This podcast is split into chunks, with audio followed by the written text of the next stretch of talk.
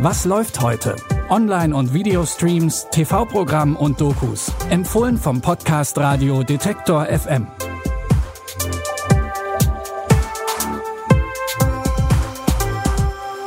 Hallo, heute ist der 25. August und ihr bekommt jetzt unsere Film- und Serientipps zu hören. Los geht's.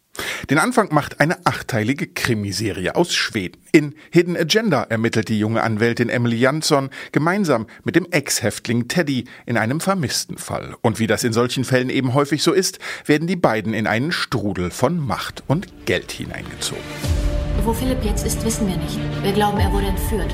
Sie könnten Ihnen bei der Suche helfen. Was kriege ich dafür? Du musst mir bei etwas helfen. Dieses Anwaltsweib läuft rum und fragt nach irgendeiner Wohnung. Und was geht mich das an? Das ganze Land wird erfahren, dass der nette Philipp Schorler ein Arsch ist. Juristen, die gegen ihre Mandanten vorgehen, nützen uns nichts. Die Miniserie ist ins typisch nordische Grau getaucht. Der Plot ist gut. Er basiert auf einem Roman des Autors Jens Lapidus.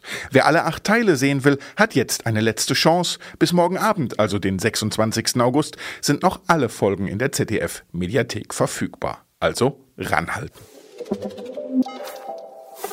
Die diebischen Elstern sind zurück. Die drei Mädels Tabitha, Elodie und Mo haben ein ungewöhnliches, nun ja, Hobby. Sie klauen. Wir erinnern uns an die drei Grundregeln für Ladendiebstahl aus Staffel 1. Es gibt drei Grundregeln für Ladendiebstahl. Und Leute, macht das bloß nicht nach. Nummer eins, sei unsichtbar. Ich verstehe einfach nicht, wie das so enden konnte. Das Leben ist deprimierend. Klaust du deswegen? Zwei, stiehl nur mit Leuten, denen du vertraust. Ich fühle mich einfach so alleine hier. Wer nicht? Alles wird gut. Und drei, was du auch tust, lass dich nicht erwischen. Komm mal mit. Die Geschichte der drei kleptomanischen Teenagerinnen soll nun in der zweiten und finalen Staffel zum Abschluss gebracht werden. Übrigens basiert die Story der Serie auf dem Jugendroman von Kirsten Smith, die auch als ausführende Produzentin dabei ist. Als Drehbuchautorin kennen wir sie schon lange. Zum Beispiel hat sie an dem Klassiker Zehn Dinge, die ich an dir hasse mitgearbeitet und war für natürlich blond verantwortlich. Aber zurück zu den diebischen Elstern. Zu sehen gibt's die finale Staffel ab heute bei Netflix. Für unseren letzten Tipp besuchen wir die Philippinen oder konkreter die Hauptstadt Manila. Die dortige Entbindungsstation ist mit bis zu 100 Geburten am Tag eine der größten der Welt. Nach der Entbindung kommen die Frauen nicht etwa in ein ruhiges Einzel- oder wenigstens Mehrbettzimmer, sondern werden alle zusammen in einem riesigen, schwülen Raum aufgereiht. Alles steht voller Betten, die sich die Frauen oft auch noch teilen müssen. Und das zusammen mit ihren Babys. Um den Überblick nicht zu verlieren, wird Buch geführt. Wir hören mal kurz rein und wenn ihr unsere Hörprobe jetzt nicht versteht, liegt das entweder an der extremen Geräuschkulisse oder daran, dass ihr kein Filipino sprecht. Die Doku ist dann aber mit deutschen Untertiteln versehen. Hindi ako nagpa-live eh. Lalabas ako na.